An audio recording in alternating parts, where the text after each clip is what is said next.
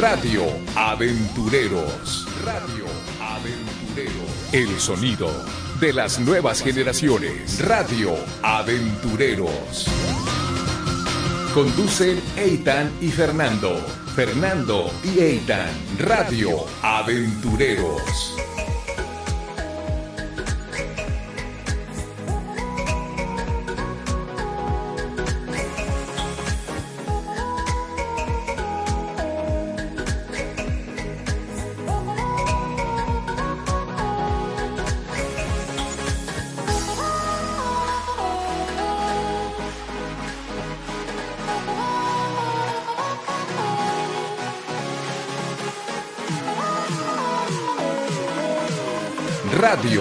Aventureros.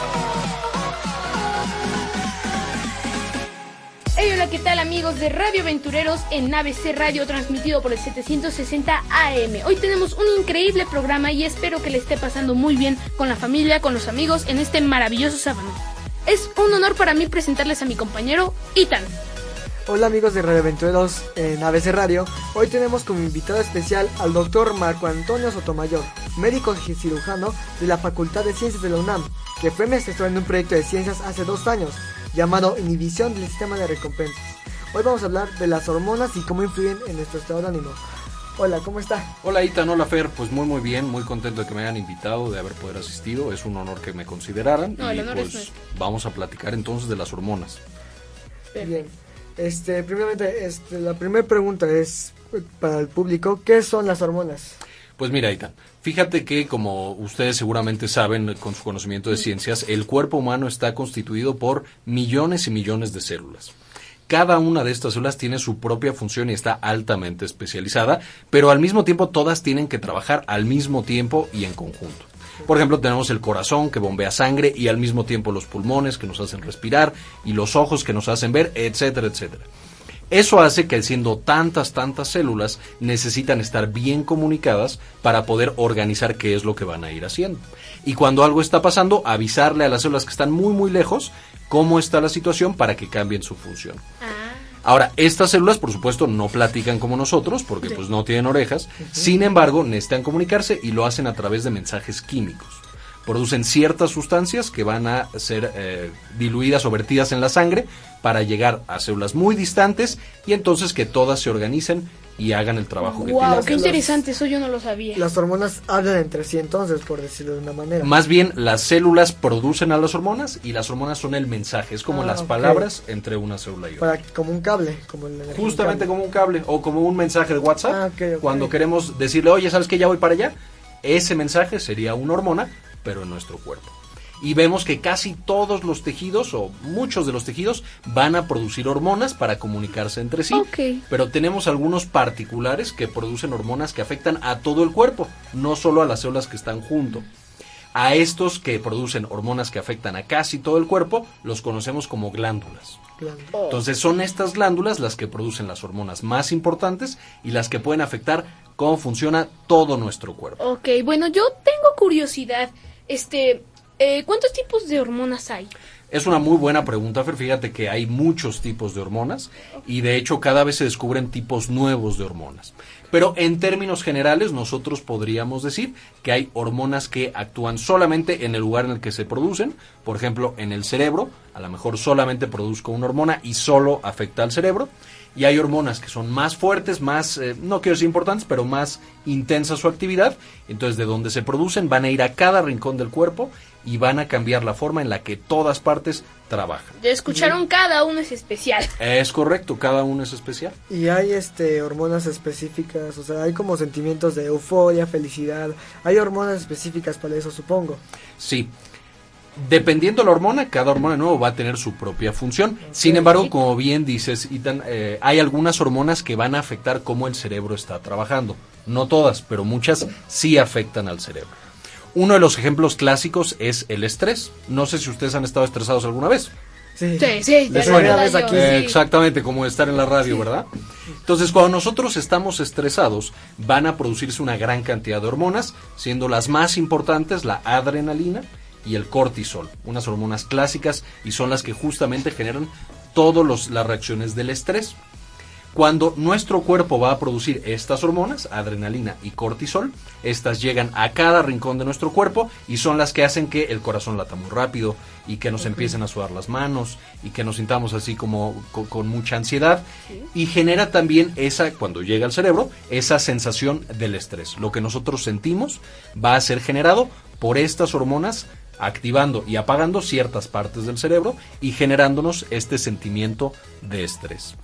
Ahora, además de esta sensación de estrés, por supuesto ya quedamos que el corazón se ve afectado y el resto de nuestro cuerpo. Entonces es una hormona extremadamente importante porque va a cambiar la fisiología, es decir, cómo funciona todos nuestros órganos. Nuestro intestino deja de funcionar, nuestra piel se va a poner blanca porque no le llega sangre, nuestras pupilas se van a dilatar para que veamos con mucha claridad todo lo que está sucediendo y entonces todos estos cambios nos sirven para poder lidiar con el estrés, que nos salga muy bien lo que estamos haciendo y ya después relajarnos porque fuimos muy exitosos. Ok, Ok. Y si me dejas hacer pregun- preguntar algo más, porque tengo, me surgió mucha curiosidad Sí, con sí, esta. Fer. Sí, sí. Este, durante la adolescencia, bueno, eh, he oído que hay un incremento del 400% en algunas fuentes, por ejemplo en la UNAM. Entonces, ese es durante la, durante la adolescencia que hay un crecimiento excesivo de hormonas. Eh, ¿Me podría usted decir cuáles son las principales hormonas que sufren este crecimiento durante la adolescencia? Claro, Fer, por supuesto. Justamente la adolescencia es un periodo en el que la- todas las hormonas van a estar alteradas. Entonces, entre las hormonas más importantes y que van a ser las principales que generan los cambios en nuestro cuerpo son unas que se conocen como hormonas sexuales. Ok. En los niños va a ser la testosterona y en las niñas van a ser los estrógenos. Y entonces esta testosterona y estos estrógenos de nuevo llegan a todas partes y van a transformar nuestro cuerpo y nuestro cerebro de ser niños a ser adultos. Como mi mamá y mi papá están en Exactamente. todos lados. Justamente. Y por ejemplo, seguramente habrán notado que muchos adultos cuando los vemos, ya gente grande, tiene vello en la cara, tiene barba, tiene bigote. Eso es parte por eso es una hormona. Exactamente, pero cuando eres niño no, tienes barba y bigote. ¿O sí. cuántos niños han conocido con barba y bigote? Cero. Cero. Pues, eh, Ah, ¿tú sí has no, conocido? creo que no, Ahora. creo que no. Eso es justamente porque cuando somos niños no tenemos todavía esa hormona, en este caso de los niños y la barba, la testosterona, y entonces no son capaces de desarrollar todavía barba y bigote, pero cuando llegamos a la pubertad vamos a empezar a producir esta testosterona y vamos a tener todos estos cambios. La barba, que crecen los músculos, que crecemos, que la voz se nos hace más grave. Bueno, los músculos a mí ya me crecieron. Ah, yo, yo lo sé, Fer, porque sí, tú ya ni, ni, ni, ni pubertad vas a necesitar. Claro, claro. Y en el caso de las mujeres va a pasar lo mismo. Va a llegar la pubertad, empiezan a producir estrógenos y van a desarrollar todos los caracteres sexuales secundarios característicos, por supuesto, de todas las mujeres. Claro. Y así tenemos muchos momentos en la vida. El estrés es uno de estos casos, eh, la pubertad es otro, y cada una de estas hormonas va a ir generando ciertos cambios en nuestro cuerpo que van a ser muy importantes para ese momento de nuestro cuerpo y para alguna función o necesidad específica de nuestro cuerpo. También los alimentos influyen mucho con las hormonas, ¿no? Diferentes tipos de alimentos, incluso es la radiación solar, ¿no? Es correcto, por ejemplo, hablando de la radiación solar, la vitamina D es una hormona, a pesar de que le, llamamos vitamina, también es una vitamina, pero nos pegan los rayos del sol en la piel y eso hace que la piel produzca una hormona conocida también como vitamina D o calcitriol. Y va a ser muy importante para controlar cómo se forman nuestros huesos, cómo digerimos la comida, entre otras muchas funciones. Y hablabas de los alimentos. No sé si lo sabías, pero también el hecho de que nosotros nos dé hambre, entonces empecemos a comer y luego comamos y se nos quita el hambre, eso también está mediado por hormonas. Wow. El estómago puede producir hormonas como la grelina que viajan al cerebro y le dicen, hey, no has comido en mucho tiempo, te vas aquí a desmayar por falta de, de comida y entonces tú vas y comes. Hablando de eso, producción, un helado, por favor. Y una vez que te comas tu helado, Fer, tu cuerpo Sí. lo va a detectar, Y va a empezar a secretar otra hormona que se llama leptina y entonces ahora dice, ah, mira, ya comí, con Ya eso es estoy suficiente, satisfecho. ya estoy satisfecho y estoy contento. Ok. Y finalmente, seguramente habrán notado y conocerán personas que cuando no han comido, ¿cómo se ponen de humor ahorita? Se estresan, se enojan, algunos se enojan. hasta nos dan una cachetada casi Conozco casi. uno que se- cuando no comía se deprimía. Es correcto. Sí, me pasó un día, este, eh, eh, estaban sin comer mi mamá y mi papá y dijeron, ya métete a bañar. Y yo, ok, ok, ahí, hasta levantando los brazos. Les hubiera llevado unas papas y ya se hubieran tranquilizado.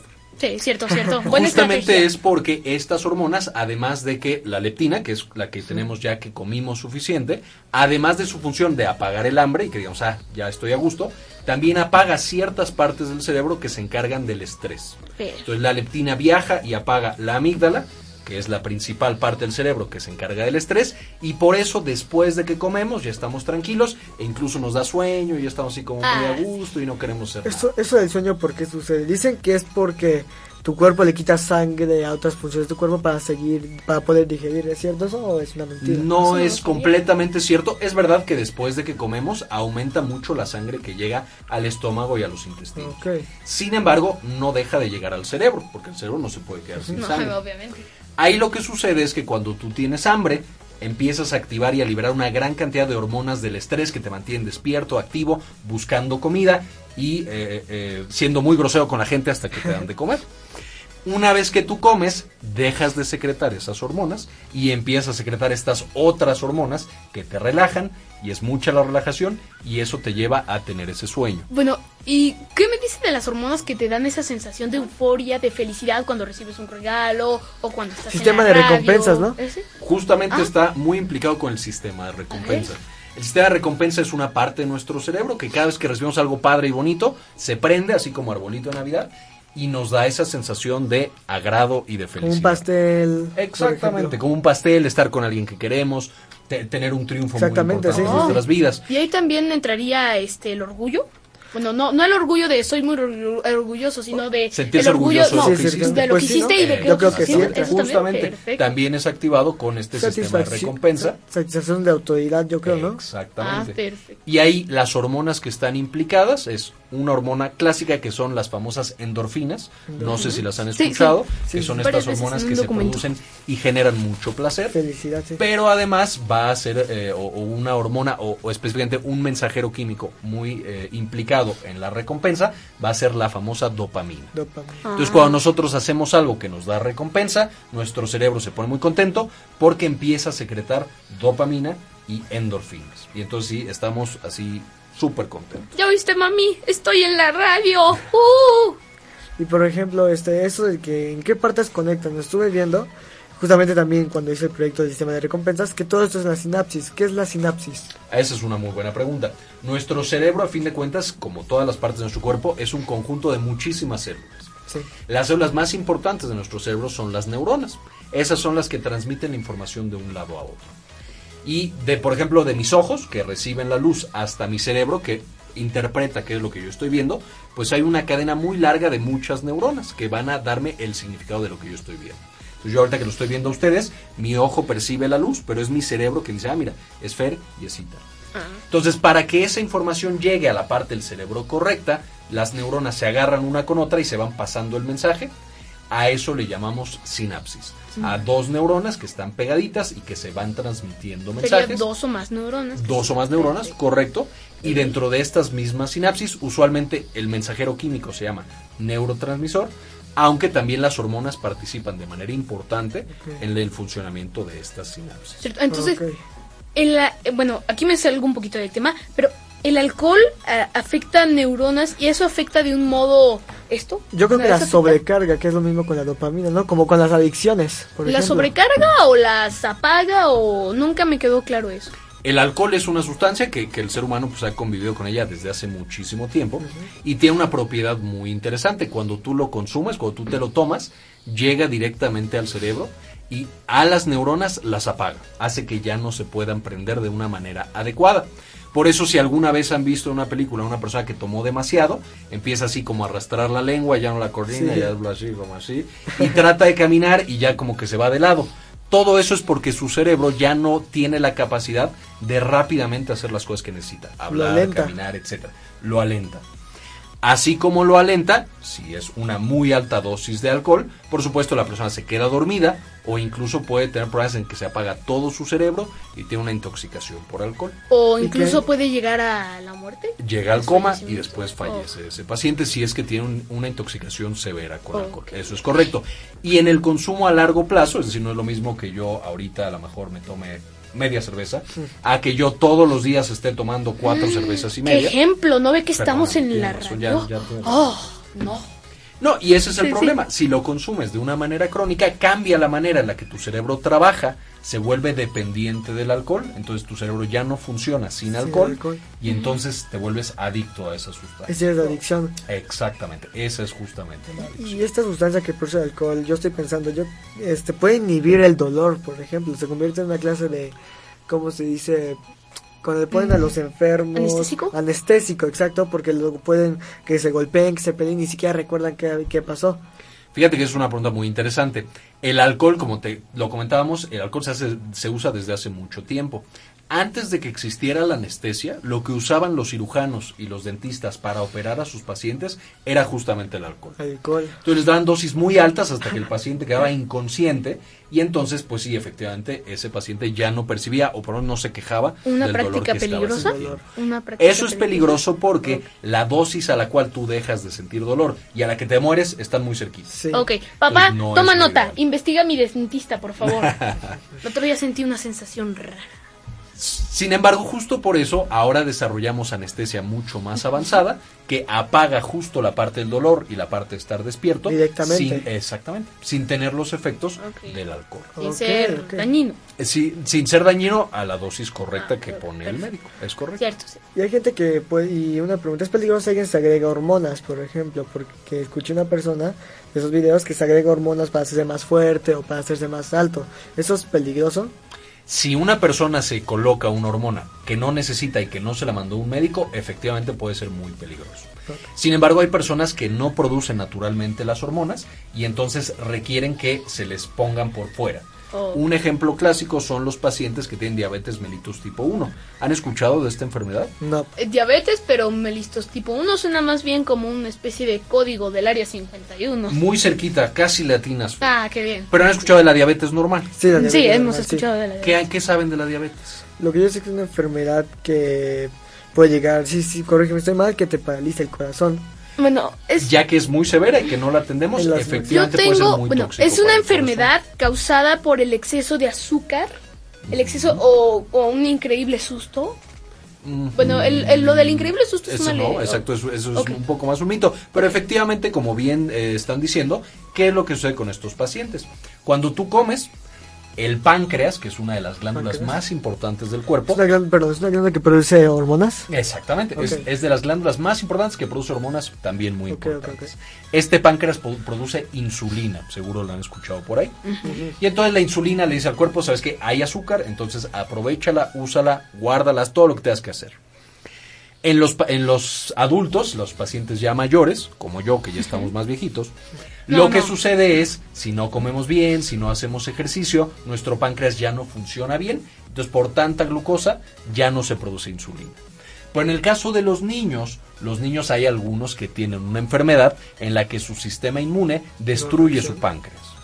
Lo Y- confunde. exactamente, lo confunde con una bacteria o con un virus y entonces destruye ese páncreas y por supuesto esos niños ya no pueden producir insulina.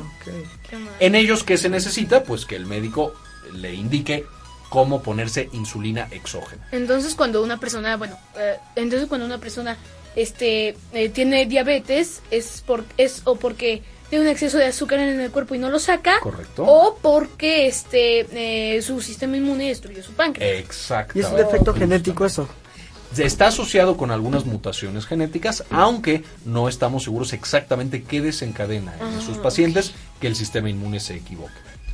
Pero efectivamente son niños que desde muy jóvenes tienen problemas de, de- de falta de insulina y entonces tienen que estarse inyectando todos los días, varias veces al Sí. día, insulina. Sí, lo, lo vi una vez en una película, bueno, y en un documental. Lo he visto varias veces. Y es una enfermedad que es relativamente frecuente. Afortunadamente no le da a tantas personas, pero sí hay muchos niños que ahorita están afectados por la diabetes tipo 1. Que Y afortunadamente que ya tenemos insulina, pueden vivir muchos años y tener vidas casi normales, pero antes de que existiera insulina sintética, pues esos morir. niños fallecían muy chiquitos. Ok, regresando un poquito al tema de eh, hormonas casi en concreto.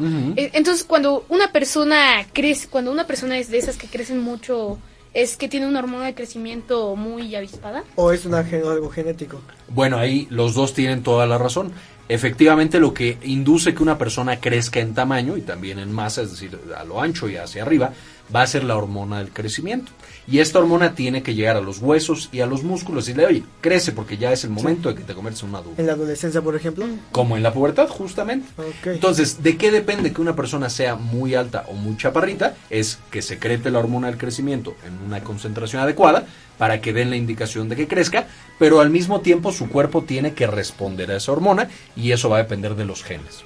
Si mis dos papás son muy chaparritos, por más que yo tenga hormona del crecimiento hasta en la sopa, pues no voy a crecer tanto porque mi cuerpo no responde.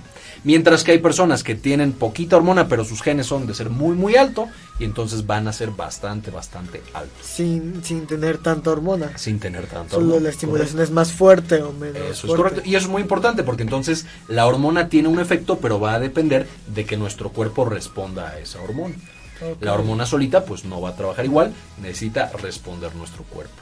Ok, perfecto. Increíble. Este, saliendo un poquito del tema, nada más como para que el público sepa usted por qué quiso ser médico cirujano en la UNAM. Ah, pues mira, fíjate que a mí yo desde chiquito siempre me gustó muchísimo eh, la labor que hacían los médicos, yo siempre admiré mucho a los médicos.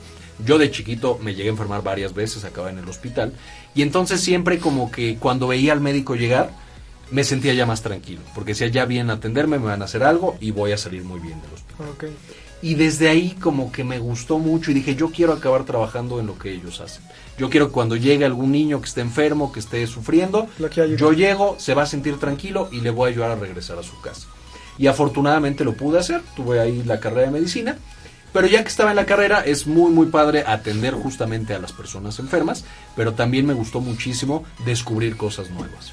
Y entonces no solamente me dediqué a ver pacientes, sino que también me metí a hacer investigación y ver cómo funcionan las hormonas y el cerebro y el sistema inmune y todas estas cosas que me encantan y me gusta mucho investigar cómo funciona. Ok, entonces aquí con el tema de la vida personal, por así decirlo, eh, ¿qué les diría a todos esos niños que quieren este, convertirse en médicos cirujanos? Así, un mensaje motivador. Pues mira, yo ahí daría dos mensajes diferentes. Perfecto. El primero es, ser médico es muy, muy bonito, muy, muy padre, y si quieres ser médico cirujano, lo vas a lograr. O sea, solo sigue adelante. Hay muchas dificultades en el camino, como en muchos caminos y en muchas sí, carreras. por supuesto. Entonces en la medicina también hay muchas dificultades. Pero Pero- mientras tú estés convencido, lo vas a lograr, búscale y Sí, encontrarás. se supera. Yo, Que te mira, agrade, yo exacto. les Que recomiendo agrade. que, sí, yo les recomiendo que adopten una frase. Fácil. De es la acuerdo, que yo completamente. Completamente. Ahora, por el otro lado, también es verdad que hay personas que dicen, ¿sabes que Yo voy a estudiar medicina, aunque realmente no quieren estudiar medicina. ¿Por qué? Porque les parece que es una buena carrera o le dicen sus papás que estudien eso. A esas personas yo personalmente les diría, no estudien medicina. Si no es realmente lo que amas, si no es lo que realmente te gusta, busca algo que te guste más. Y le vas a ayudar igual a las personas, al mundo y a la sociedad, haciendo algo que tú disfrutas mucho más. Entonces, esos serían mis dos mensajes. Si ¿Carreras de estás convencido, como No. carreras de caballos, claro, son muy padres, son muy divertidas. Sí, sí. Hay gente que debe dedicarse a las carreras de caballos. Gracias. Entonces, ese sería mi mensaje. Encuentra lo que quieres y persíguelo hasta que lo encuentres. Bien. Eh, Pues bueno, doctor, este, una, quiero conversar algo sobre, otra vez regresar al tema de las hormonas. ¿Correcto? Este, la hormona es una célula, según yo tengo entendido. No, la célula produce una sustancia química que genera hormonas, pero la célula no es tal cual una hormona. Sin embargo, ahí también sería importante mencionar que dependiendo de eh, la célula que lo produzca y el momento en el que nosotros estamos, el contexto, va a responder diferentes estas células. De nuevo, no es lo mismo estar en la pubertad, que vas a tener mucha testosterona y tu cuerpo ya está listo Sí, sí, sí. para recibir esta, esa testosterona, que cuando eres muy pequeñito, que la testosterona no tiene tanto este efecto. Finalmente yo les diría, no es lo mismo las situaciones normales de producción de hormonas versus las, las situaciones en las que es un poco patológico. Es decir, hay veces que nuestro cuerpo también se equivoca y puede alterar el funcionamiento normal. Y un ejemplo clásico es el estrés crónico. Cuando tú eres un niño y vives muy feliz y creces y tu cerebro se desarrolla de una manera normal, de repente tienes estrés por exámenes o por amigos que te hicieron algo o lo que sea. Pero hay casos, por ejemplo, como en niños pequeños que sufren algún tipo de cosa muy fea en su vida, que es tanto el estrés que tienen siendo niños, que producen mucho cortisol, mucha adrenalina, entre otras hormonas, y eso puede tener un efecto deleterio, es decir, que, que eh, afecta al cerebro de manera permanente. Ese estrés tan intenso hace que esos niños, cuando son adultos, eh, ya tienen más depresión, tienen más ansiedad y tienen más problemas mentales solo por haber tenido de niños esta eh, sobrecarga de hormonas. Entonces, también es muy importante saber que las hormonas pueden causar enfermedades y debemos revisar nuestras hormonas. Pues bien. Perfecto. Este, pues, no, mi punto de vista para ir cerrando sobre las hormonas es que la hormona es creo que el- el- de las muchas cosas que controlan nuestro cuerpo, creo que las hormonas son los que controlan más muchas cosas, como el crecimiento, como nuestros estados de ánimo, que nos ayudan para vivir este pues la vida, comer, tengo hambre o estoy feliz. Yo creo que son buenas y son muy importantes simple- siempre y cuando estén controladas de una, mone- de una manera sana. ¿Eso está correcto? Perfecto. Correcto, correcto. Perfecto. Bueno, mi conclusión sería básicamente la tuya, pero yo le agregaría, como siempre, que no exager no se, bueno, eh, no se inyecten tanta cosa. O sea, el cuerpo es maravilloso y merece todo su respeto.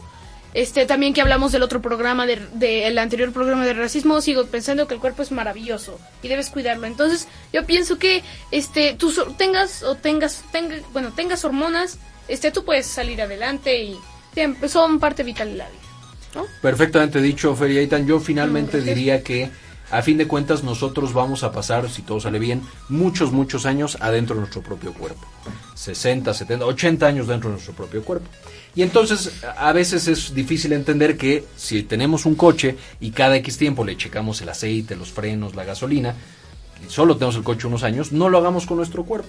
Entonces mi recomendación sería, tenemos todas estas hormonas maravillosas, todos estos sistemas tan complicados pero tan perfectos que funcionan dentro de nosotros, nomás hay que darle una chica- checadita de vez en cuando, Exactamente, ver sí. que Claro, todo claro. vaya bien. Un balance. Exactamente. Sí, sí, cierto. un balanceo, una alineación y con eso nos vamos. Porque miren, aquí estamos de ser mamíferos ratitas de la prehistoria hasta correcto. tener micrófonos sapiens, aquí super X y una webcam, bueno, Es eso no, pero aquí micrófonos XL no sé qué, pero Es correcto. Pues bueno, muchísimas gracias por haber venido este doctor a Marco Antonio Sotomayor. Fue un gusto tenerlo aquí y es me hace muy feliz volver a verlo. Igualmente, Ita. Y Sí. Fer, muchísimas Muchas gracias, fue un honor conocerlo, Igualmente me gustó mucho conocerte. Muchas gracias. Estamos a sus órdenes y Perfecto. qué gusto estar con ustedes. Muchas gracias. muchas gracias. La verdad es que me encantó este programa. Yo no sé tú qué creas, Itan, pero estoy muy feliz de que te haya acompañado un viejo colega. Yo la verdad estoy muy feliz y si quieren más programas como este, pueden seguirnos en nuestras redes sociales de en www.radioaventureros.com o simplemente en nuestro canal de YouTube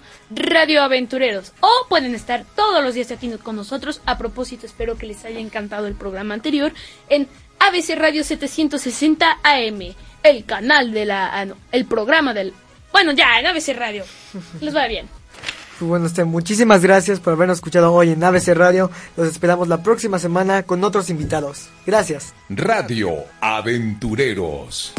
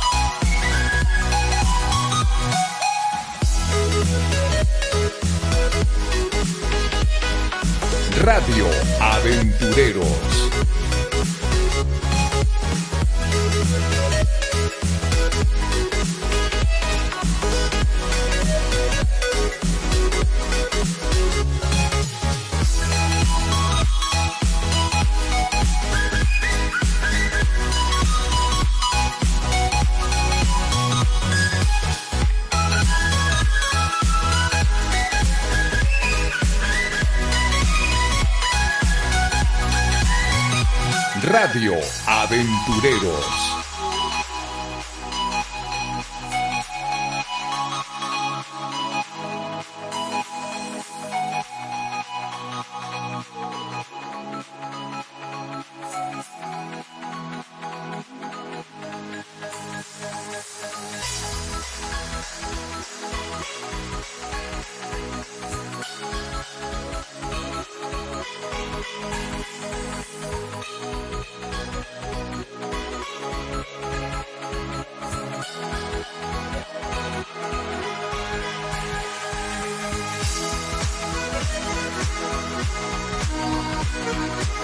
Radio Aventureros.